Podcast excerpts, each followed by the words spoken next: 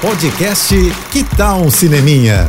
Dicas e curiosidades sobre o que está rolando nas telonas, com Renata Boldrini. E essa semana tem dose dupla de Maria Fernanda Cândido nos cinemas. A atriz brasileira está em dois filmes internacionais que acabaram de estrear: a superprodução Animais Fantásticos, Os Segredos de Dumbledore e o italiano O Traidor, filme que concorreu à Palma de Ouro no Festival de Cannes em 2019.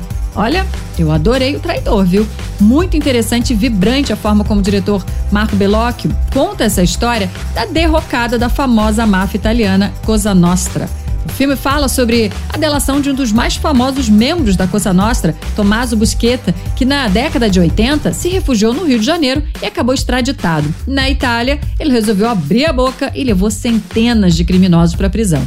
E apesar de trazer um protagonista com quem a gente, né, de certa forma simpatiza, né, o personagem é muito bom realmente, o filme não quer fazer dele um herói também não, tá?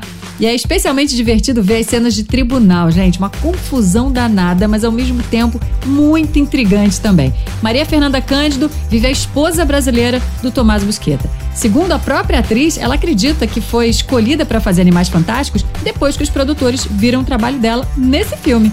Interessante, né? Então, vai assistir. É isso. E mais dicas no meu Instagram, arroba Renata Boldrini.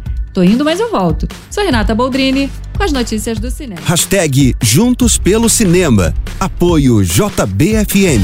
Você ouviu o podcast Que Tal um Cineminha?